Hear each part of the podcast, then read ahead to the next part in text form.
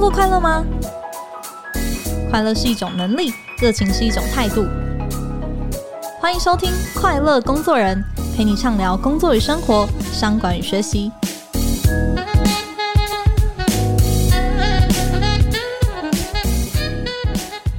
大家好，我是 Cheers 快乐工作人的记者邵敏。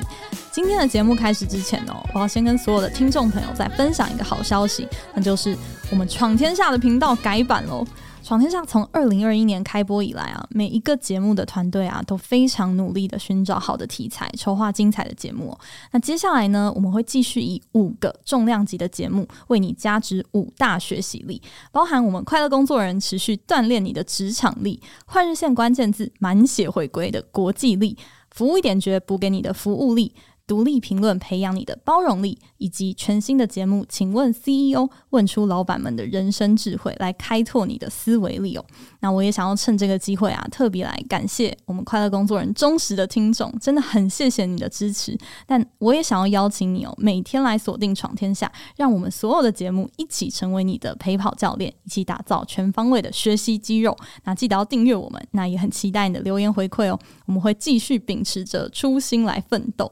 好，那我们回到今天节目的主哦，薪资透明。诶，你知道坐在你隔壁的同事他的薪水是多少吗？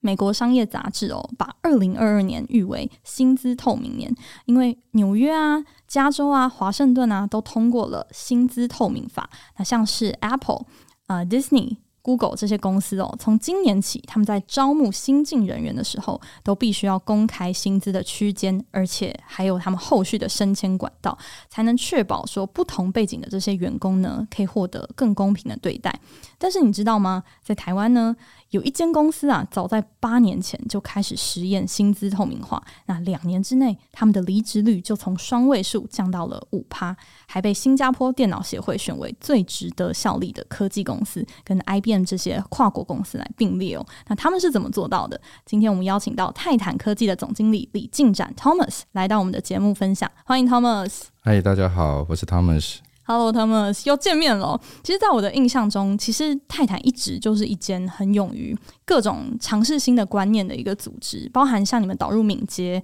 导入正念、导入心理安全感等等，就是真的是走在很前面哦。但今天就想来谈谈你们导入薪资透明的这个故事。这个对很多人来说啊，很多公司来说啊，谈薪资，哎，好像是一个比较敏感的事情。为什么你们早在二零一五年就想要开始推？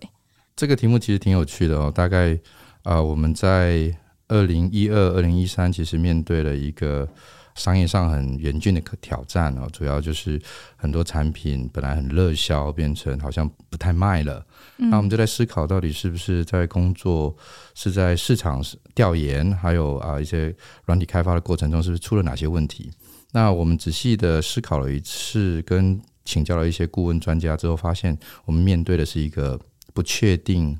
性非常高的乌卡时代，嗯，好，所以市场变动非常的快速，你不能用过去这些直觉式的市场的结构跟资讯来做啊未来产品的研发。好，那在那个当下，我们认识了敏捷啊，认识了敏捷开发。那敏捷开发里面有有三个很重要的这个啊所谓支柱哈，第一个就是透明度，那第二个呢就是。Inspect 跟 Adapt，Inspect 就是尝试的去导入某些新的技术技能，然后呢，Adapt 就是再去做一些调整调教。嗯，所以透过这个透明，然后接着做调整调教的这个过程，可以让企业、让产品、让团队更敏捷，可以更快速的反映市场。那在这过程中，我们就呃认识了一家企业，一个顾问公司在新加坡叫 RDTE 啊，阿里这间公司。这间公司有趣的是，他们的薪资是薪资制定。嗯，那我们就在想说，敏捷跟薪资制定这关联到底在哪里？对啊，那我们就在想说，哦，原来理解薪资制定其实是对自己负责，为自己可以为这个企业带来的价值负责。所以每一个在企业里面的伙伴，其实都是在为企业创价。而不是每一个企业里面的伙伴只是来领薪水，所以我们谈开始在谈说，哦，原来敏捷不是只是在谈这个软体开发，敏捷谈的是回到人的本身，回到这个思维，回到你在看待一件事情，在看待工作、看待你的产出的时候，你有没有带来所谓的产值跟价值？嗯啊，那就回到我们本身，我们就看到第一个结构就是哦，那薪资的部分，当年我们是不透明，一个很常态的状态。那所谓的典型的的企业，薪资不透明，然后升迁呢由主管来负责，嗯，好，然后呢升迁的的这些规则啊，职级的定义其实有点相对模糊而不确定，嗯，大家不知道怎么升，对，就是好像感觉对了就升，在那个当下呢，我们就开始在思考说，那我们没办法做到薪资制定，我们又目前处在一个薪资不透明，那有没有中间？的中间值，嗯，所以我们来开始探索，这在这个世界上到底有哪些公司做了哪些事情哦？我们发现说，哦，薪资透明其实是一个很常见的事情，但真的在军工教哦，OK，哦，所以所以谈心智透明，其实对对军工教而言，其实不是件题目啊，嗯，但回来少了什么？少了那个明确的职级、职等升迁，军工教看到的是他的年资会增长。好，所以年资增长，然后就会有一个职级的升迁。OK，但回来实际的职场上，年资不等于专业的成长。嗯，啊，有些人的产值是啊，所以一个人在一个企业里面待了十年，他可能就是一年的经验做十次，所以待了十年。跟一个专业工作者，他每年持续的学习、持续的成长，那在一个企业待了十年，有一个十年的经验经历，这是完全是不一样的状态。嗯，所以我们开始在思考说，哦，原来这个薪资跟年资，它其实有非常大的差异，差异就带来它可以为企业创造什么样的价值。所以我们在中间就看到了，OK，薪资透明是在军工教的常态。好，那那如果我们再往前推到所谓的企业内部，企业内部我们看到有一些企业在欧美的企业，他们也做到了，除了薪资制定，连公司的整个营收都公开。所以在欧美还是已经有一些有一些前辈已经在做这些尝试，但还是少数。嗯，所以我们再回到亚洲，回到东南亚，我们在新加坡，我们看到的是说，那有没有一些企业，它开始做薪资里面的集聚的透明？OK，哦，所以集聚的透明也是一种透明，只是它就透透明说，在某一个职级里面，那薪资的结构大概是区间在哪里？好，所以我们就开始在思考，那哪一个适合我们？第一个请教的。的企业是其实 Tower Watson，哦，Tower Watson，然后我们就开始参与他的薪资啊调查报告，然后取得它的市场上的薪资报告，去看待说，那原来我们的薪资的设计跟市场薪资报告的差距在哪里？嗯，因为我们后来发现说，我们原来的薪资来自于我们设定了一个薪水，逢某一个职级，只要找得到人，那个就是好薪水。对，好，那找得到对的人。就是我们当年的好薪水，如果明年呢找不到，那我们是不是薪水就调整一些些？OK，所以那个区间其实是某种程度也可可以说它很弹性，然而实际上它其实没有所谓的公平的样貌，因为可能就会发现说，因为今年非常难找人，所以今年 offer 的这个薪水。反而比去年差异不大，嗯，好，那去年的去年的伙伴也加入企业已经一年多，但拿到的薪水其实跟今年的新人一差差不到几百块新币，嗯，是。那那个公平性到底在哪里？我们开始反思我们自己，说那我们可以做什么？嗯，所以我们的第一个阶段说，那我们来调整，让薪资有结构，让职级有结构。所以我们第一件事情并不是做薪资透明。我们第一件事情是做的是我们的职能跟职级的这个定义的检定表。哦 OK，然后让这个职级跟职能需求在部门主管跟伙伴们之间让它透明。我们来定义每一个职级应该具备什么样的技能跟经验。我们本来其实职级很简单，因为当时还是一个中小型企业哈。那我们的职级其实五级，所以就就发现说。新加入的是第一级，做了大概两三年变成第二级，四年以上全部都卡在第三级，没有人上第四级，为什么不知道？哦，因为一个级距里面薪水差异将近可能三万到五万，哦，差很多哎，对，差很多，三万到五万台币哦。那差异很大的时候，其实最辛苦的是谁？最辛苦的就是部门主管，所以他每一个人他都要去调整他的差异，可能调整的可能是这五三千五千块哦。那但透过这个职级的定义之后，我们发现说，我们可以参考 Tower s o n 这个很市场结构的这个薪资结构，从第八级大学毕业生到第十九级公司负责人，所以很清楚的开始有了一个很很标准的跟市场可以对齐的这个薪资跟职级的结构。那从从这里开始，我们重新再去对齐，那什么样的技能、职能跟经验可以升到九、升到十、升到十一、升到十二，然后继续往上升啊？这样我们大概花了又再花了大概半年多之后，我们才第一次啊推出我们的薪资透明的结构。嗯，那在那当下，我们其实，在过程中有发现了一个很有趣的事情哦。你假设薪资是透明的。然后你的职能这个定义跟评鉴表也是透明的，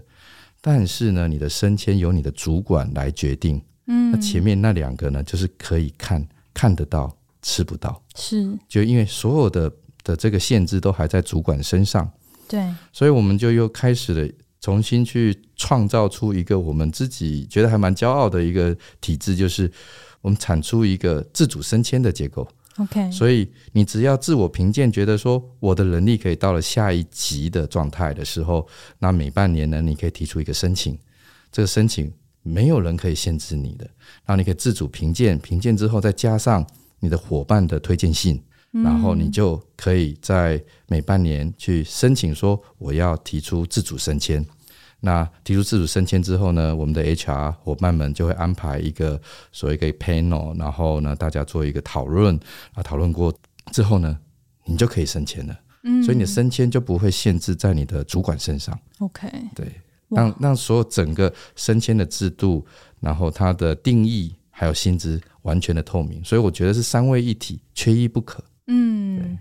嗯，OK，所以其实单纯谈薪资透明化，好像只是哎公开我的薪资，但其实没有这么简单哦。对，它其实背后反映出的是，哎，你的职能跟职级是不是同时也是透明的？那哎，升迁如果说还是绑在主管身上，这个东西公开了，好像意义也不大，因为它还是会存在公平性的问题，或者说它没办法对准你的产出产值的这个问题。是的，哦，所以这其实还蛮复杂的。哎，是。那你刚刚提到说，你们其实做的第一件事情是，呃，把你们的职能跟职级分成，我刚刚听到好像是八到十九级哦。嗯，对。这个东西是怎么去把它定义出来的？里面有哪些指标啊？我猜很多人都也很想要把他的公司的这个职员也来做一个划分看。看看，好，这样听起来好像我今天要帮 Tower Watson 做一下宣传了。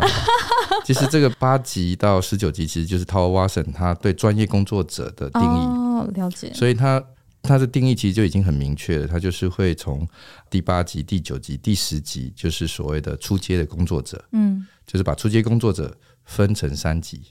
第八级以下，大概就是大学以下的这些专科职校的学生，然后到。八级开始就是可能第一年到两年，两年到四年，四年到六年左右的这一下这些所谓的初阶的工作者，嗯，然后进到的中高阶的工作者就是可能所谓的十一级、十二级、十三级，然后更深大概十五级以上，大概就是管理层管理的工作者，各种类型的管理工作者。好，那他每一个职级其实它都有一些 in general 这种通用的这些定义，这定义是包含在各个。各个职场、各个产业里面，然后他会做很明确的定义。其实，如果你可以在网络上找到 Tower Watson 的报告的时候，他已经就很明确的定义，嗯、而且每一个职称它会有一个编号，你就去做这个编号。因为我们参加他的这个薪资调查报告的时候，我们要去把我们的我们的职位跟职级对应到他的这个标签上面去，所以这样就可以产出一个这样的报告来。OK，那就是一个业界其实现在还。在东南亚到台湾，其实都有这样子的服务，我觉得是一个很。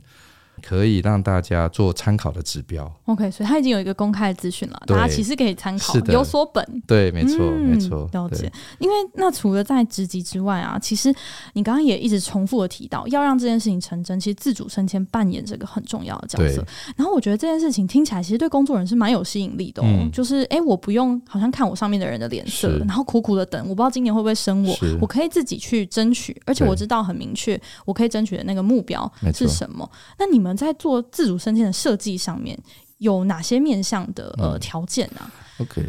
在自主升迁，其实它整个设计会一开始我们直接想说，那好，就第一个概念就是让伙伴们自己来提，说我要申请这个升迁。嗯，那单单这件事情让伙伴主动来申请，其实就很挑战了。有些人想说啊，我好像还没有啦。我不知道。普遍上来说，反而可能争取的人是少的，对，反而少了。嗯、好，然后或者是我也不知道是不是可以了。那等一下，如果啊、呃，没有过怎么办？对，没有过好像又丢脸了。因为一开始其实大家在这个面向会有一个考量，所以我们在在讨论这个过程里面，我们想到的是，那怎么样先从来鼓励大家来申请，好，然后所以我们、嗯、我们提出了几个概念，就第一个概念就是说，来提出这个申请是很好的，就算没有所谓的没有过，我们我们不称它叫 fail，嗯，好，我们就是我们称它叫 not yet，还没到。OK，哦，那在在还没到的状态下，我们更在意的是，那当结果是还没到的时候，我们怎么去提出它怎么到这个所谓的行动方案？哦，还有这个建议，所以这个建议是很直接从从这个团队里面的 senior 哦，然后从团队的部门主管啊，从团队里面的产品负责人，还有我们的 HR，给这位伙伴一个很明确的建议，说您要怎么做。你要接往哪些面向、哪些领域持续的学习？下一次只要把这些做好、做到位，那你就达标了。OK，所以也是一个一个检验的过程哦。然后我们在做了一个工作室，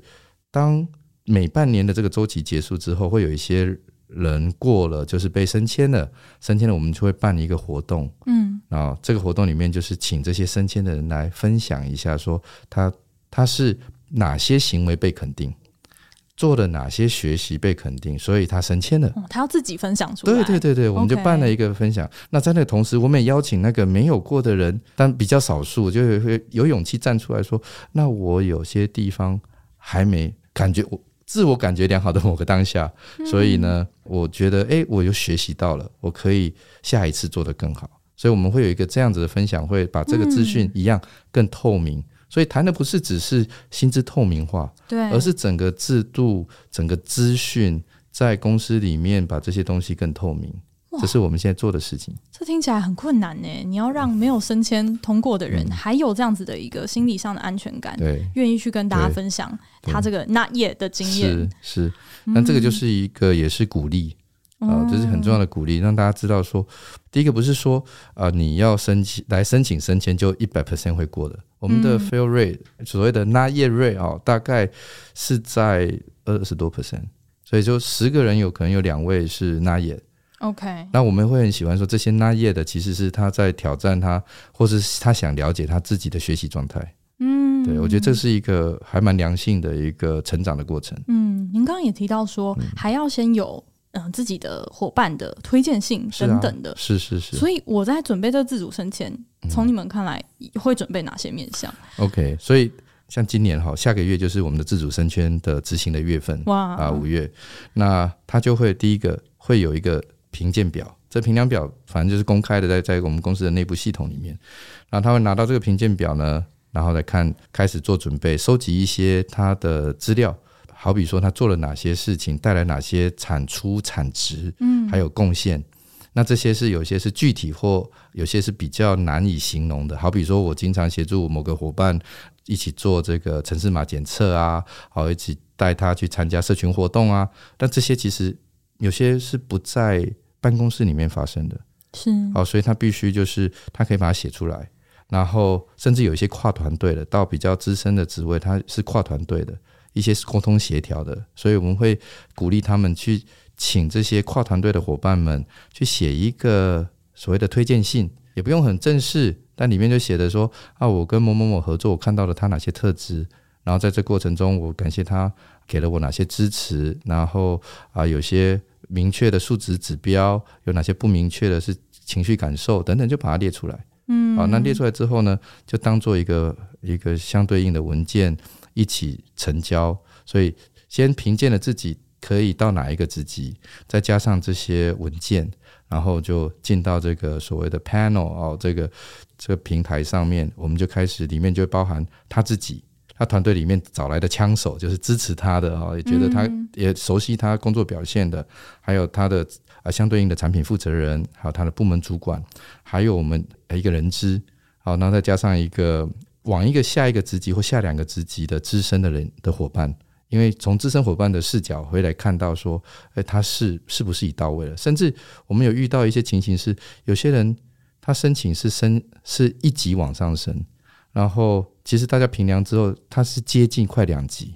他表现真的很很棒，甚至还在跳。对，有些原因是来自于说他已经可能一年半没有来提了，一提的时候发现说好像很接近了。那当然，最后结果还是看这个所谓的他的这平台在讨论的时候最后的决定。嗯，好，那每一年我们都会看到会有一到两位伙伴是跳级的，所以他挑战的是跳级。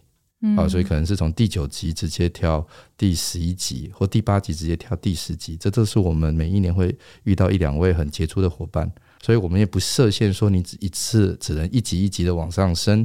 只要你的你的学习累积经验跟你的热忱，还有对技术的专业度够，我们这是不上限的。嗯，对。OK，哇，我觉得刚刚听到了很多是权力的下放跟愿意投资在沟通这件事情上面。嗯、其实薪资透明这两个字的背后，其实它表示的是一种公司的期待，跟你个人可以期待的部分方向的对焦，而且是全体的一起一起来做对焦，让大家都在这个过程中实行是越变越明的这种感觉。是是是，嗯嗯，哇，这个实验七年多来，我想还有非常多的心得，然后一定也没有那么的顺利嘛，有一些棘手的可能管理的难题。哦，我们稍微休息一下，我们等一下马上回来继续跟 Thomas 来聊。好。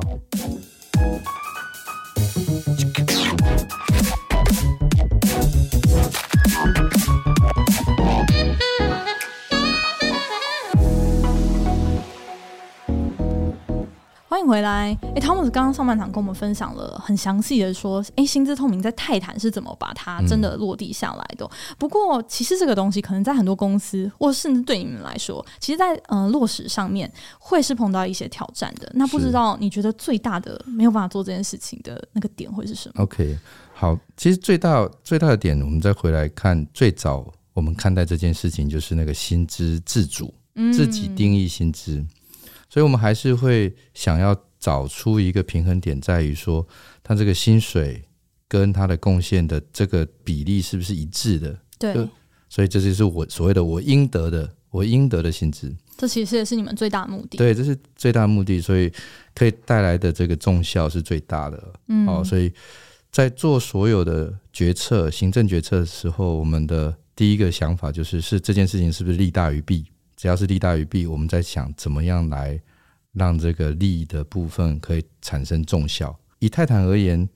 到目前为止，我们大概有百分之五十五 percent 的伙伴薪资是透明的，意思是有百分之四十五的伙伴薪资是不透明的。OK，并不是全部都透明。对，并不是全部都透明的。嗯、哦，那里面我们的看法是这样子，就好比说高阶主管他的薪资呢，大部分来自于产品的表现的绩效奖金。是哦，所以如果你产品表现不好，你当然当年的所谓的整个的 KPI 配套就不会那么好。哦，年算年薪制的的概念。哦，那高阶主管其实月薪不会，你会想到说哇，非常非常的高。但然而他的整个年薪的，如果生意做得好，产品做得好的时候，他的呃奖金分红当然就会比例就会非常大。好，所以。高阶主管的部分，中高阶主管其实薪水是不透明的哦。好，这是第一个哈。那第二个部分是因应过去，其实在六年左右，我们开出了非常多新的职务，嗯，啊，是好比说啊，这个 AI 工程师啊，哈，资料科学家等等这些角色的薪资，其实在市场上根本还没有很明确的数据。当没有明确数据的时候，其实我们还是会照着一个啊参考值。那参考值来自于什么呢？参考值来自于说，我们已经公开了这个软体工程师的薪资，还有他的职级，然后做相对应的这个工作的带来的产值产出是不是大于小于这一个职级啊？所以我们就开始做一个，然后来开始做一些对应。嗯，那但是这些实际是不是啊合适呢？我们现在也在在摸索。那所以。有些角色就会很难去做明确的定义，甚至是有些角色其实他也才一两个伙伴罢了，所以这个薪资如果被公开，它是有点弊大于利，嗯，所以就会不在我们的列入考量的范围里面。OK，好，所以我们会用这个方法来做这个判断跟决策。所以我在这里也是介绍说，谈薪资透明，并不是要全员一百 percent 的薪资透明，谈的是怎么样让薪资透明成为你的。工具可以让在组织管理里面可以产生最大的功效，我觉得这才是我们要在企业管理里面要思考的点。OK，所以从 Thomas 的角度来看，适合公开薪资、做薪资透明的职缺，它通常具备了几个条件啊？以软体公司而言，当然就是人数比最大越大越好啊.因为它当同一个职务的这个人数比是大的时候，当然产生重效就会最大。好，然后接着它的每一个职务的职务内容相对明确，嗯，它的专业可以被比较容易被表定定义不同的职级经验内容的时候，就是这个当很多东西已经很明确的时候。它就越容易被透明化，嗯，容易量化，对，被量化。像泰坦很多都是工程师，对，我们有就是百分之五十以上的工程师，你看到就百分之五十五的，大概就是一个这个这样的概念，这样。嗯，嗯，因为刚刚提到薪资，其实一般来说会分两块嘛，一般是呃我们这个基本的就是每个月拿到这个薪资，但还有一块可能是绩效奖金的这个部分。其实我听说一件很有趣的事情，就是在泰坦，你们的绩效奖金好像也不是高阶，呃，直接。嗯就是说规定说，哎、欸，你今年年终就是多少这样子，是团体讨论出来的，嗯、能不能请 Thomas 跟我们分享一下？啊，这个概念其实也是一个很有趣的发想哈，就是到底每一个伙伴应该拿到多少的奖金？嗯，那在比较中小型企业里面，我们经常会看到有一些英雄，就一个人他很一个。工程师他很厉害，很厉害，所以很多事情他就一人给扛了。是我们俗称就是一个人就是一条龙，end to end 就是端到端把产品给做好，其他人就是他的助手之类的，哦，做助理之类的。但在敏捷团队里面谈的就是很多是协同合作，甚至很多城市码是两个人共同编写的。那还有很多产品的创意概念、研发的想法是透过团体共同讨论出来的。所以没有什么东西是只有一个人做，所以你怎么去说这个产品表现很好，是因为某个人，所以这件事情会被打散在整个团队每个每一天的日常。是，那你说身为一个一个部门主管，他有办法看到这么细，可以去定义出这个人要比那一个人大多两万块的奖金吗？这是几乎是做不到的。嗯，所以我们。就做了几个调整哈，第一个调整就是好，那我们总会知道说这个产品表现可以带来多少获利，所以这个获利呢，我们就从公司的层级落到部门层级去啊，那那让这个部门主管去做分派，那去分派之后，把这个每一个部分分到部门的团队里面，那团队就开始有趣了，团队要交付给部门主管什么样的资讯呢？那团队他们就会坐下来。啊，大部分的一个团队大概是七个人左右，他们七个人就坐下来说：“好，又到了每半年一次的这个分奖金的讨论会了。”那他们就开始在讨论说：“那这半年到底大家感觉怎么样？”这听起来很不容易耶，不容易，这是一个很敏感的话题，非常敏感。那不然就把它收回去好了啊，对吧？总是要把钱给发了，对不对？好，那所以这就是一个在团队里面去彼此来思考贡献度的一个学习。这个状态可以让每个人做成长，所以我们遇过在在很前期的时候，有遇过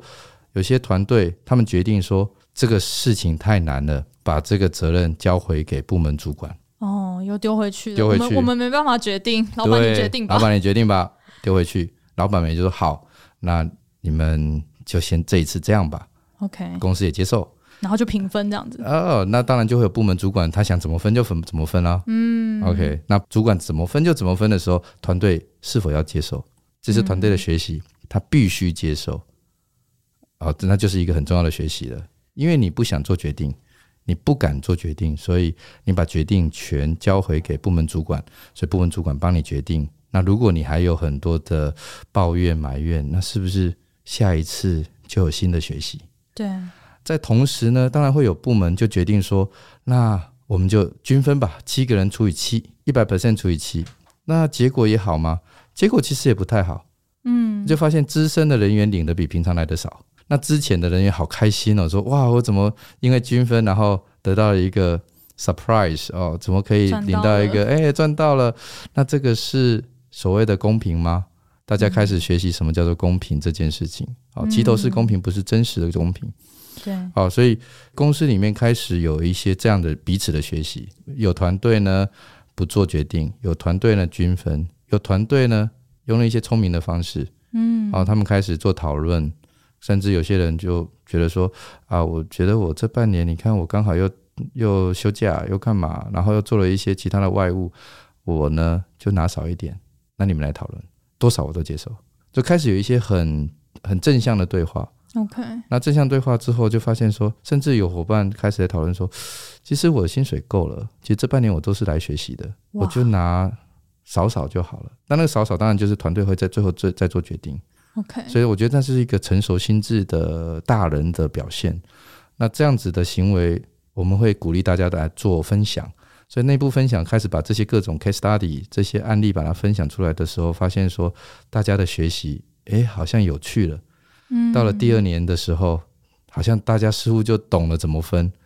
把门关起来，一大概一个小时就可以讨论出结果来。哇，这个学习也太快了吧！因为有一些彼此的分享哦，彼此的分享是是促成这个大家可以往前走很重要的的这个基础。嗯，重点是走出门的时候，大家都决定这个比例。在当他领到这个奖金的时候，他知道说，假设我拿十 percent 好了，那十 percent 等于多少奖金，我就知道我们这半年呢，我们的这个团队总共拿到多少。嗯，好，然后大概我们的部门大概盈获利大概多少。那如果不是很好的时候，那再对应到他每天在产品仪表板上面的数字，嗯，其实。更重要就是那个每天在看的那个日常，他就会知道说，他其实早就知道这一次会领不好，嗯，因为他每天就已经看着产品的仪表板，产品的销售到底好不好，所以也不会有，当你很多事情开始资讯透明的时候，不会有很多人回来跟公司 argue 说薪水奖金给的不够，升迁给的来的不够快，嗯，因为在这里讲个小故事，以前我当部门主管的时候啊，我最害怕的。每一年的某一个时间点，就是在发奖金信的时候。对啊，这要怎么跟我下面的人解释为什么你今年拿这样？对，所以以前呢，以前所有资讯不公开的时候，在发信的时候，就算面对我的这个伙伴呢，我已经给他我可以给的，每一个人看到都不开心。嗯，哦，这是很现实的，就是每个人都觉得我可以领更多，就算我可能已经给他是给最多了。对，然后那原因就会在于。大家还不知道产品表现，因为产品表现是在很高层的公司管理层才会知道。大家只知道说这一阵子很拼，但做软体开发，特别是做软体代工的哦，不是很拼就会有成绩。是哦，那但大家看到的是苦劳，嗯，他觉得我这个苦劳，我用时间来做这个产品的推出，产品理论上要很好，公司应该要获利。嗯，但把这些事情透过敏捷开发跟敏捷管理的这个透明度，让大家看到产品的走势，大家会更着重的是在产值，而不是产出。我觉得这个也是可以在这里分享，说当你每一天在工作的过程中，或每一季在工作里面，有没有去专注在看。你的产值是多少，而不是你产出了多少交付给公司。嗯，更不是人情的问题。对，跟人情一点关系都没有。嗯，所以实施到现在，Thomas，你观察到，呃，对泰坦来说，你觉得最大的效益是展现在哪边？最大的效益，我我会说，如果我们把它拉到最高哈，然后拉时间走拉长，最大效益其实是我们发现每一个伙伴更成熟了。嗯，好，那当他是一个成熟的大人的时候啊，好，那他的做事会会负责任，知道自己什么时候该做什么事情。好，那回来就是好比我们在读《Seven Habits》，史蒂芬·科维里面谈的哦，你怎么样从从这个依赖到互赖到独立，到最后这个 synergy 可以产生这个重效。我觉得这个部分谈的不就是这么一回事？每一个人如果都谈的。从自己开始，然后看到团队，然后想的是怎么样让团队好，在那个前期怎么样也让自己好一点，嗯，自己的学习，然后带进团队，让团队成长，团队成长带进来，让这个产品增长，那产品增长，企企业当然就获利，所以产生一个很好的正向的那个循环。我觉得是这这些透明最后带来最大的重效，因为就像刚刚主持人特别提的哈，就是怎么样授权，让所谓的这个职权责全部合一，把这个授权到团队，让团队第一线来做这个做这些决策，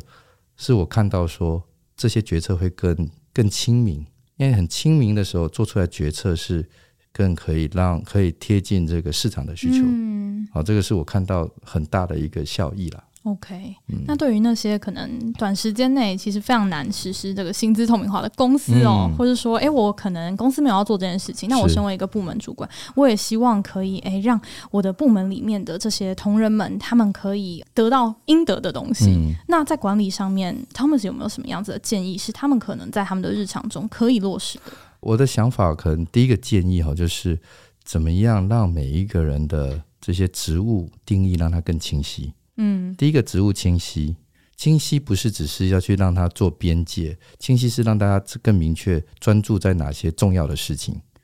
还有怎么样往前学习。所以，当你职务清晰之后，你再做下一步职级定义，让大家知道说每一个人不同的职级不的学习是不一样的，所以你怎么往前进？嗯，让这个东西透明的时候，其实接下来这个身为主管的你。我相信是会更容易做一些管理，因为下属知道他怎么有一个方向前进，而你也有一个方向带领他们前进。那在这个状态下，其实就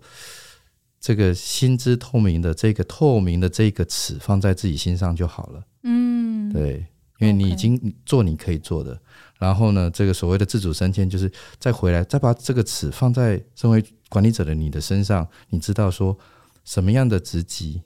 他一个健康的学习曲线，大概在多少个月的工作之后，必须要一个有效的周期的评量。那如果常态的，也好比说职级八到九，常态大概十二到十八个月，那百分之八十的伙伴可以在十八个月内就升迁到九。那如果你发现另外百分之二十的伙伴，他已经经过已经二十四个月到三十六个月还没升迁的。那你要做什么样的管理的行为？我觉得那才是在企业管理里面很重要的题目。嗯，哇，今天听到，我觉得薪资透明化这件事情，它对公司或是对团队来说，它其实都是一个蛮现实的一个考验哦。可能对公司来说，完全是看你在市场上面的竞争力，诶，摊开出来了。然后团队之内，你们彼此有没有办法，诶，互相思考。所谓的贡献度到底是什么，而不是呃仰赖人情，然后或者说哎，平常在部门里面人缘好不好等等这样很多的问题哦。但其实就算不处理薪资。比较其实不管是职涯升迁啊，或者说我什么时候可能可以往前往上，这些比较的心态，其实都是在职场里面可能会困扰着你自己，或者困扰你自己的下属的。所以我想，Thomas 今天的很多的分享哦，其实都可以帮助我们在管理上面可以再多思考一点点。其实也是让大家可以更团结，然后也是会展现在绩效上面的。非常谢谢 Thomas 今天来我们的节目，okay, 谢谢大家。嗯，谢谢。那今天如果听完还有任何的疑惑啊，或是想要回馈的地方，或者说哎，你也有试着要落实这件事情的心得，也很欢迎分享给我们。那我们今天的节目到这边，我们下次再见喽，拜拜。